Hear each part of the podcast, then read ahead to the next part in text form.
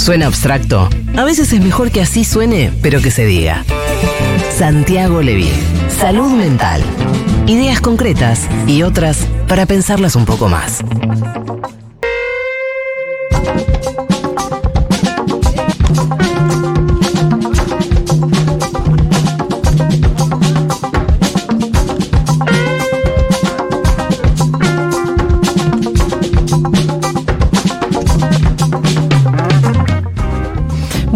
Bienvenido Santiago Levín, ¿cómo le va? Muchas gracias, Julita. Muy bien. Hola. Feliz Fito. cumpleaños además. Gracias. Ah, en la fiesta del sábado, Sí. te quiero decir que una chica me trajo un cartel para vos.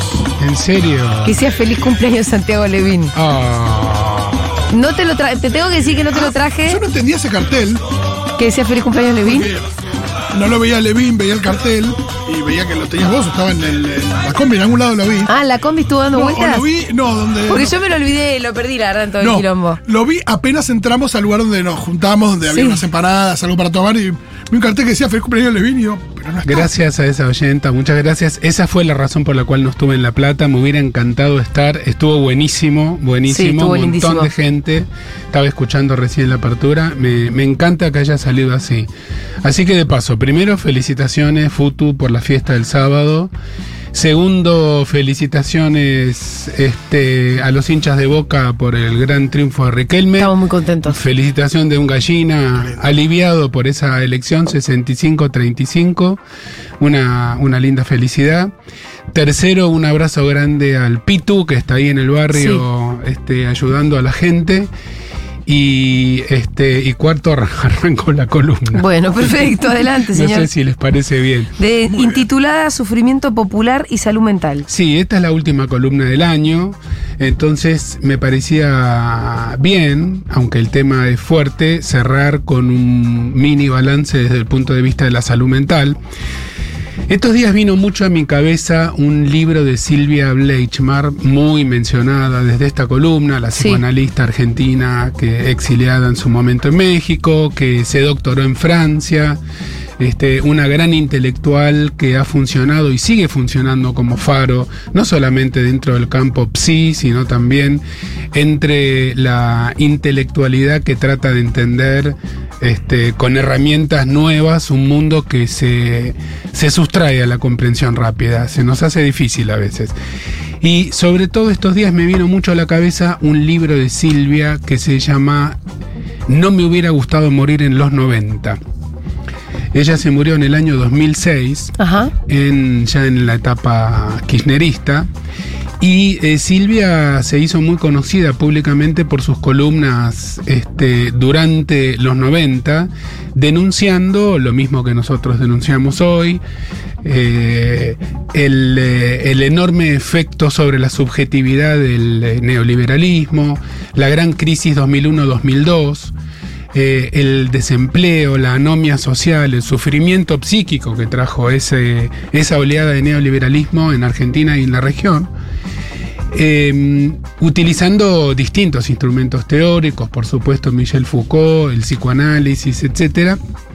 Y eh, denunciando la, la reducción a la pura vida biológica a la que te somete el neoliberalismo donde lo- la máxima aspiración en un entorno neoliberal es comer, Sí.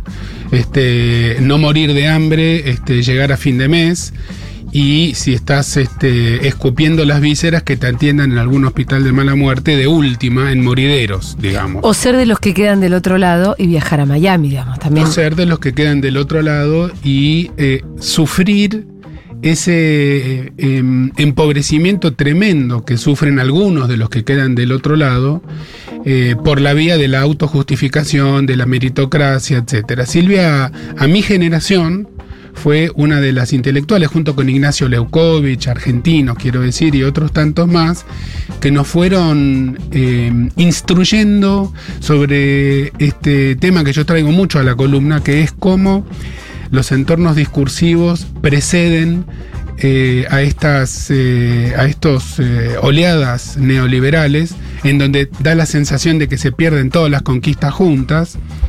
Esos entornos discursivos violentos en estos días fíjense que no es casual ustedes hablaron de la visita del presidente Milei a Bahía Blanca y toda esa puesta en escena donde se vistió de militar para decir que no iba a haber ayuda extra. Pero fíjense que esta semana ya dieron este, la libertad condicional a dos genocidas, que dos días antes se postergó para mayo el inicio de un juicio oral este, en las causas de lesa humanidad que desde el ejército se está pidiendo mayor presupuesto y hay grupos antes silenciados por un discurso de derechos humanos que había ganado mucho terreno que poco a poco se los vuelve a escuchar. Esto es el producto, lo mismo que yo siempre recuerdo cada vez que tengo la oportunidad, del intento de asesinato de la ex vicepresidenta Cristina, eh, solo son posibles cuando se arman terrenos subjetivos, sostenidos por palabras y por metáforas, que habilitan niveles eh, de violencia que si no están mucho más controlados por el tejido social. ¿Y qué vamos a tener ahora? Nosotros ya lo vimos este, en distintos... Ningún momento histórico es exactamente igual a otro, pero muchas de estas músicas ya las habíamos escuchado antes. Y eh, lo que se ha avanzado en materia de derechos en salud, materia de derechos en salud mental, plasmados en leyes, en el código, en el nuevo Código Civil y Comercial del año 2015, en firma de tratados internacionales con rango constitucional, etcétera, en este momento están en duda. Casi nos quedamos sin Ministerio de Salud. Ahora vamos a tener un ministerio seguramente reducido en términos presupuestarios y seguramente reducido en términos de personal también. No queda muy claro qué va a pasar, por ejemplo, con la Dirección Nacional de Salud Mental, que estuvo en los últimos dos años este, presidida por mi amiga, a quien quiero y admiro mucho, Mariana Moreno, una psiquiatra infanto-juvenil de San Martín, provincia de Buenos Aires partido al que volverá para seguir siendo directora de salud mental o este, subsecretaria de salud mental de ese partido. Y eh, estamos bastante preocupados porque llegamos a este fin de año, estamos llegando a este fin de año con mucha angustia, lo vemos todos esto, angustia en la calle, mucha preocupación, temor. Eh, y leyendo en estos días, no sé si viste, eh, meto este pequeño asterisco. El votante de mi ley está en una también, porque le están pidiendo mucho. Le están pidiendo más que a nosotros. Sí. Porque es el mismo dolor de no es el mismo ajuste, es el mismo ajuste, pero encima además ideológicamente tiene que tiene que bancar. Y tiene que hacer un esfuerzo para bancar. No va a durar mucho. un esfuerzo que, lo ayuda a mentirse a sí mismo, a buscar de verdad argumentos donde no los hay, a, a buscar las mentiras, a buscar incluso manotear odio para poder justificar esta barbaridad. Y algunos que ya están arrepentidos, que, que no sé si serán muchos, pocos, cuántos, yo sigo la cuenta esa para consolarme un poco, pero le están pidiendo mucho, esa persona está como, ay, ¿viste? Porque nosotros de última tenemos la tranquilidad de haber hecho todo lo posible para que esto no pase, con la tristeza de que pasó lo que nosotros sabíamos que iba a pasar y que iba a ser gravísimo, pero de última con la tranquilidad de, de saber que que hicimos todo sí, para Y con otro margen de tiempo de cara a nuestra propia dirigencia, a la gente que eh, nos ha sabido representar mm. respecto de, bueno, qué demandas y qué nueva canción pretendemos componer. Digo, no hay una urgencia ahí, eh, porque, bueno, faltan dos años para las primeras elecciones y tendrá que reconfigurarse un poquito eso, pero me parece que eh, tampoco el tema de la autocrítica es absolutamente necesario, pero no tiene la misma urgencia que, el día a día. los, los, los, votantes de mi ley se van a ir decepcionando rápidamente. No creo que dure mucho ese proceso. Eh, la gravedad del ajuste todavía no la terminamos de, mensurar, pero en estos pocos días, en estos pocos días el ajuste ha sido peor que en el Rodrigazo de 1975 en términos porcentuales.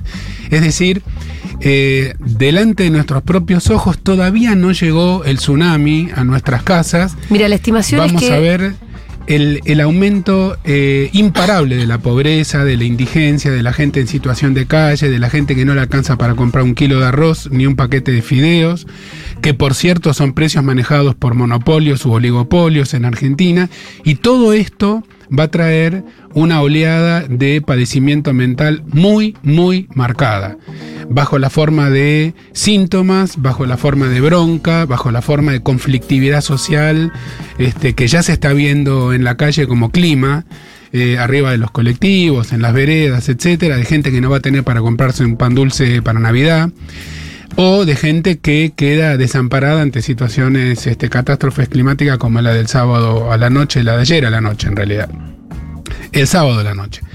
Eh, en conclusión, eh, esto que voy a decir es una perogrullada para los amigos y amigas de otros países que escuchan Segurola, perogrullada es una verdad indiscutible.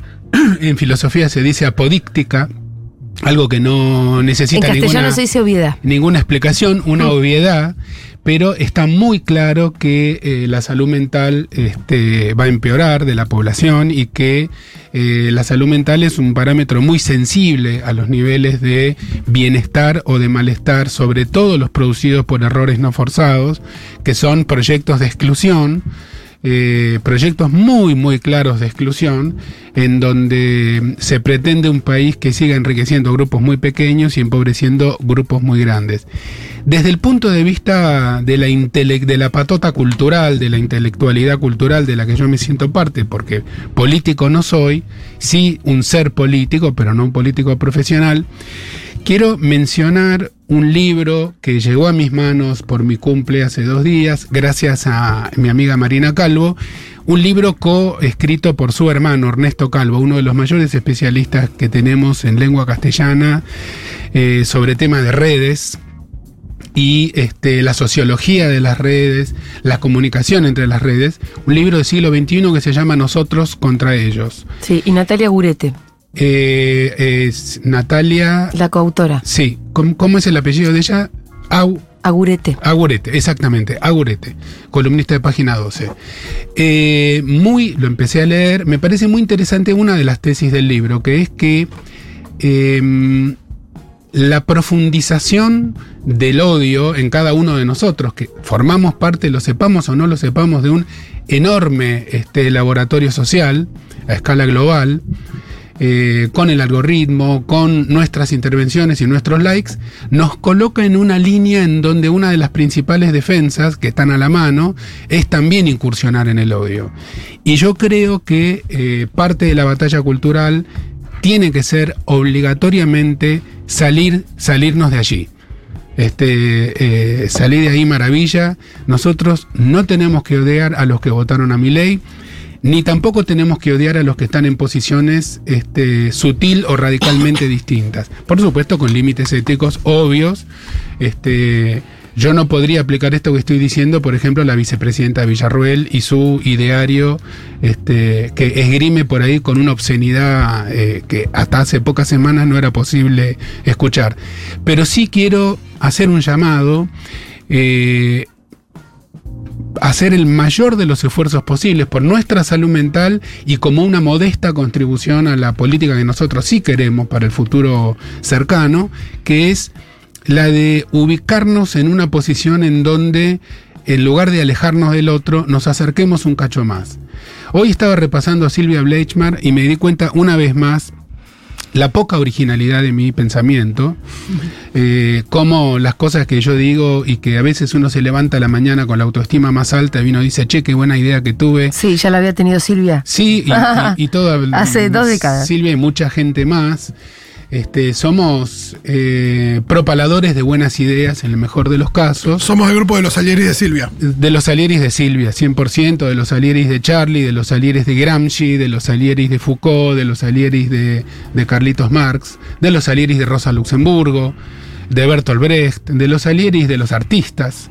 De ese grupo, de ese grupo soy yo. Eh, y mm, realmente la, mm, una de las tareas más importantes a la que esta radio contribuye y por eso yo me siento tan orgulloso de formar parte eh, de un lugarcito de la Futurock y de Segurola y Habana es eh, la tarea de construir, eh, no de destruir, de construir subjetividad, de aportar herramientas para el análisis, de mantener activado el pensamiento, de mantener activada la solidaridad, de no replegarse para adentro, el repliegue produce depresión, la, depresión constituye también un repliegue, el miedo, la desubjetivación eh, y las consignas tipo meritocracia son las que van eh, apisonando el camino para que se instalen políticas absolutamente impopulares. Hemos visto estos días en la ciudad autónoma de Buenos Aires circular, no sé si ustedes han visto, en gran cantidad motos policiales con dos tripulantes, el de atrás con un Itaca. No. Casco, chaleco, este, armados hasta los dientes, sin hacer nada, simplemente circulando. Ya nos están empezando a mostrar eh, cuál es el clima en el que vamos a vivir las próximas semanas. El año va a empezar con un quite de subsidios al transporte, con lo cual va a haber un enorme descontento social y sufrimiento social. Y hay una palabrita que no mencioné hasta ahora, que es anomia. Ya la vimos, este, quienes tenemos cierta edad, en el 2001-2002, con el, el aumento grande de patología orgánica y de patología mental. eh, por la falta de proyecto, por la falta de eh, sentirse parte de un proyecto. La comunidad Futurock es un proyecto. Total. Es un proyecto colectivo, por eso la palabra comunidad acá es fundamental. La comunidad alberga eh, subjetivamente, no solamente con servicios y con propuestas, este, con palabras y este, con músicas y con arte, como pasó en La. Plata, y descuentos, sino que además la palabra comunidad es absolutamente central acá. Eh, quienes contribuyamos a construir comunidad vamos a estar muy modestamente contribuyendo a mitigar un poco este golpazo que ya lo estamos empezando a sentir y que nos va a traer bastante padecimiento. Frente a eso, desesperanza lo mínimo posible y, eh, como decíamos la semana pasada, activar de vuelta la poesía. Todo el mundo que tenga ganas de escribirse un poema, estamos en el mejor momento del mundo para El otro día hacerlo. escribimos una canción. Lo escuché cuando venía, la escuché a Rita cantándola Sí. también. Está muy bien, eso. Me encanta que como todavía no le sale la R, le recuesta decir, es una radio. ¿Y esa no es solo Rita? una ¿Cómo dice su radio". propio nombre? Y no, le cuesta. Y capaz que aprende Diego no llegaste a aprenderlo. Nosotros pensamos que capaz el año que viene. Eh, ¿Cómo dice Rita? Rita. Eh, Manu mezcla la C y la P. ¿Cómo es? No cuero. Ah, no O no cuero. puedo, a veces depende. Mi hijo mayor, este, cuando era chico, decía L en vez de R, decía el latón. Sí. El latón. Eso es un, un clásico. Yo como un salame con patas me senté muchos Sí. minutos al pedo. este, No, no hay que con el, corregirlos. con el pibe enfrente diciendo, mírame, R". mírame. rrrr". Sí. Él me miraba y, y hacía... ahora quiere que diga, que, sí- "Mm". que diga latón. Exacto. Que vuelva a decir latón. Me acuerdo un día No va a llegar a los 25 diciendo latón. ¿no? volví O sea, de un congreso y él me estaba esperando y me dice, papá, guitarra, marrón. Un día le salió. Le salió un día. Rueda la rueda del pero ferrocarril. ¿Le salió perfectamente de un día para otro? Sí. Ah, no, no pasó por la R de Rita. No. Porque Rita también dijo latón. Después Sí. pasó al ratón. Está perfecto, está perfecto. Todos los papis y las mamis o, o los mapis y pamis que anden por ahí, este, no hagan como yo y no apuren a los chicos y las chicas, que se toman el tiempo que sea. Como dice Fito, a los 25 van a llegar hablando bien. Sí. Eh, o como Dieguito, que tiene su propia R, que es de lo más Claro, simpático. ¿Sabes lo sexy que termina siendo? Pero de, bueno, el sobre, sobre Igual la- creo que este año que viene voy a ir a Folbiólogo. ¿En serio? No hace falta. ¿No? Pasa que el otro día, no sé si lo conté ¿Qué? acá, ¿Qué que pasó? me quedé, estaba acreditando para un besito para trabajar y Sí. me dice, ¿dónde trabajas? En Futurock. Sí. Food Track me dice. ¿Qué hijo de puta? Tenés que ser amigo, dale. No, no, creo que recién en un momento dijiste, ibas Es a decir recital, otro, volviste atrás y no dijiste recital. La- lo que nadie querría es que alguien se censure por no poder decir como supuestamente corresponde a una palabra. Sí, Eso sí, lo, sí. lo- lo Igual feo. son recursos. A mí me causa mucha gracia cuando Rita busca la forma de decir una palabra que no se acuerda y me parece espectacular. El otro día le preguntan un color acá y no le salía dorado. Dijo el color de las campanas. Mirá. Claro, Wow. claro. Y uno dice, bueno, genia, esos, ¿cómo busca esos circunloquios. ¿Yo digo genia se- porque es mi hija o me parece una genia? No, no, tu hija es una genia y nuestros hijos también, ¿no es cierto, Fito? ¿Qué sé yo? Este, No, Manu tiene otra, otras, no sé genio es la palabra. En otras cosas, qué sé yo.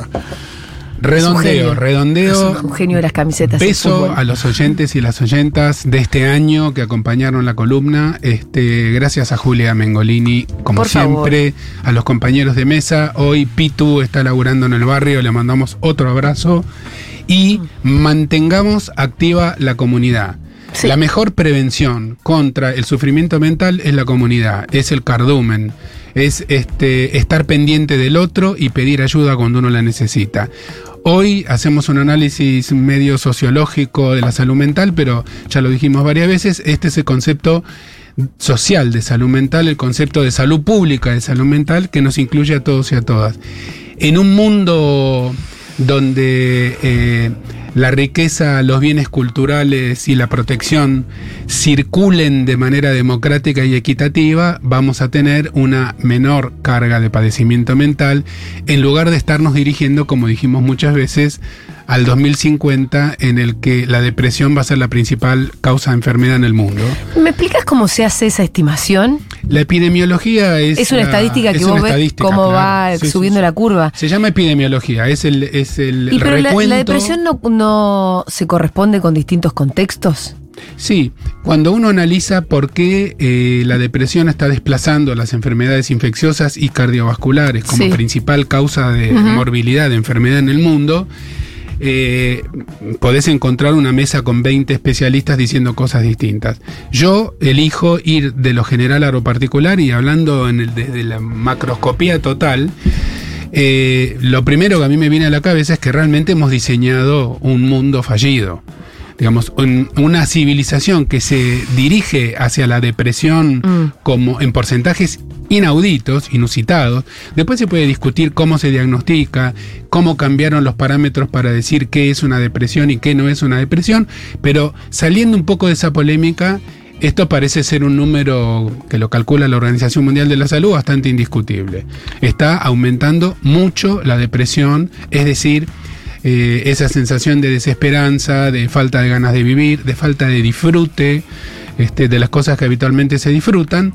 Y esto no puede no estar relacionado con eh, la catástrofe ecológica, con las catástrofes humanitarias, con eh, un mundo excluyente, excluyente, un mundo en el que mueren 5 millones de niños y niñas todos los años por falta de alimento, mientras en grandes sectores del primer mundo eh, se despilfarra la comida y después se acumulan a la salida de las hamburgueserías a la madrugada las personas en situación de calle. Vamos a ver aumento de personas en situación de calle. Vamos a ver un aumento del desempleo muy notable, parecido o mayor al de los 90, sin ninguna duda, porque estas políticas producen ese resultado. Y sobre todo vamos a escuchar hasta el cansancio, ad nauseam, el discurso eh, que tiene la virtud de ser muy simple y que explica todo desde la macroeconomía. Y vamos a seguir escuchando déficit fiscal, emisión, la maquinita, no hay plata, etcétera, etcétera. Bueno, eso no va más. Siempre hay recursos y siempre hay plata. Lo que no se reparte es porque las correlaciones de fuerzas no lo permiten o porque tenemos dirigentes que no están a la altura de las circunstancias. Vamos a tener que seguir contribuyendo todos desde el micrófono, desde la calle, desde la creación, desde la escritura, desde la filosofía, a que se puedan escoger, como decía Fito hace un rato, eh, mejores melodías, eso es decir, mejores palabras y metáforas, tenemos que perfeccionar nuestros argumentos y defender nuestra salud, nuestra salud mental, nuestros derechos adquiridos que costaron siglos, eh, nuestro derecho al disenso y sobre todo mantener siempre encendida la capacidad de pensamiento, de discernimiento, eh, para poder intentar entender el pasado y el presente y hacia dónde vamos. Uno de los recursos de la política neoliberal es anular el pasado o convertirlo en otra cosa. ¿no? Por ejemplo, este, esta exaltación de la figura de, de- de Julio Argentino Roca es notable realmente. Es notable, pero Igual sobre eso... Roca es mucho mejor que ellos. Seguramente, no sé qué Digo, haría porque Roca más, si no, estuviera acá. más allá de, obviamente, cosas que podemos cuestionar de Roca, como por ejemplo el genocidio de los pueblos originarios, Roca era un constructor de instituciones. Sí, también Roca es uno De los responsables de los grandes latifundios este, Sí, las también. otras épocas, ¿no? Que el otro No, día. Hay tiene, lo peor, mensajitos, tiene lo peor de todos. Sí. Porque hay una cosa donde, si uno dice, es verdad, Roca tiene, tiene eso a favor, entre comillas, pero es como si tuviera lo peor. eh, eh, en Menem, eh, no sé, en Martínez de Oz, es lo peor de Roca, es todo. Quiero decirlo, Dios. pero no como no el estilo de mi abuela Nélida que decía yo te lo dije. Pero más o menos yo te lo dije. El Sí. problema no era el supuesto trastorno mental de Milei. Él tenía muy claro que venía a hacer esto y lo está haciendo. El problema es el entorno ideológico y la legitimidad que le ha dado un voto tan masivo para poder tirar este balde de mierda arriba de todas nuestras cabezas. Nos defenderemos, resistiremos y la resistencia es con alegría, con carcajada, con orgasmo y con abrazo. Escuchemos algunos mensajitos. Pero para Santiago, ¿cómo se hace para no odiar? Porque no es racional, ¿no? A mí me sale. Intento, ¿no? Pero ¿cómo se hace? ¿Qué, qué, qué hay en ejercicio? ¿Cómo hacemos? Bueno, es una excelente pregunta, es una excelente pregunta. Eh, mm, voy a tratar de ser breve, porque es una pregunta para largo esa. Uno no puede no odiar, el odio forma parte de la paleta de, afectos humanos. Eh, lo que uno puede hacer es estratégicamente darse cuenta de que el ejercicio político del odio nos termina volviendo en contra. Entonces, uno puede odiar, uno puede gritar contra la almohada, uno puede aprovechar los momentos de descarga enorme como ir a la cancha de fútbol, a un recital, a la fiesta de la FUTU el sábado pasado en La Plata. Son momentos de gran descarga donde esas energías fuertes este, se liberan. Las películas de terror producen eso. Por eso durante la dictadura militar estaban prohibidas. No se puede cancelar el odio, pero haciendo un esfuerzo civilizatorio grande, lo que se puede es comprender que el camino del odio como instrumento político nos termina volviendo en contra. No es por ahí por donde tenemos que construir. Eh, ¿Hay algún otro? Buenas, creo que entendemos todo lo que dice el doctor. Llegamos a fin de año, yo por lo menos con un tema de bruxismo, me tuvieron que cambiar la placa, terminé con varios temas médicos, pero también es cierto que cada vez cuesta más el tema de que responder eh, con amor al odio, porque lo que nosotros sentimos es que ellos siempre ganan igual. Le repito o, abundo, abundo. Nosotros no tenemos que amar a los que nos odian. Yo no, no, no, no, no soy el rabino Levín. Este, lo que estoy diciendo es amar a los que esté, a los que quedan excluidos con estas políticas. Es amarnos entre nosotros, es amar este, las diferencias dentro de los excluidos. No olvidarnos de los postergados de siempre. Eh, jamás en la vida llamaría yo a amar a los perpetradores de la, de la inequidad social. Sí llamaría a no cocinarse en la tinta del odio, porque nunca ha sido un buen camino político. Tom Wolfe, un escritor norteamericano, decía, el resentimiento es tomarse el veneno uno esperando que se muera el otro tenemos que hacer un esfuerzo grande, colectivo, no es individual, para no envenenarnos. Porque por ese camino tardamos más en llegar. Hola, buen día. Santi, pero no nos podemos tomar un tiempo. Por ejemplo, no pasar las fiestas con gente que, que no tenemos ganas para poder tener más fuerza. Porque es muy difícil. Sí. La gente no quiere pasar la Navidad con los votantes de No, no, no, así sea tu propia Pero madre. Hay que pasar las fiestas con quien a uno se le dé la gana. Lo voy a perfeccionar. Se nota que lo estoy enunciando mal. Yo no estoy diciendo no odiar. No estoy diciendo abrazar este, a los hijos de puta que nos de cagan. Que nos cagan. De ninguna manera. Lo que estoy diciendo es que cuando uno se sintoniza a sí mismo en el odio y empieza a odiar todo, lo que uno termina haciendo es siendo funcional a esa política este, que viene a aumentar la injusticia. Eso es lo que estoy diciendo. Eh, no estoy diciendo que hay que abrazar a todo el mundo, ni que hay que tener una foto de mi ley pegada en el espejo del baño. Todo lo contrario, al enemigo, al adversario, hay que tenerlo muy estudiadito, muy claro y a una distancia prudencial. Y si no tenés mucha escapatoria de eso, te armás un buen temario. Sí. Escaloneta. Gran hermano. Ah, bueno. Si sigo teniendo, no sé, cuál- qué, qué plataforma es la mejor y cuál debería bajar. Cuestiones que, nada, que no te lleven hacia ese lugar de discusión y, ¿Y por si ahí. te no- sacan ellos el tema? Mm. No, no hablemos porque se pudre, ¿eh? Hay, Hay responder eso. Sí, pero insisto, yo me refiero a una sintonía interior, ¿eh? porque Sí, uno sí. puede putear y discutir y discutir y discutir. Lo que yo digo es, hay un resbalón en el odio que uno siente. Hay momentos donde uno resbala y se cae de culo en el barro.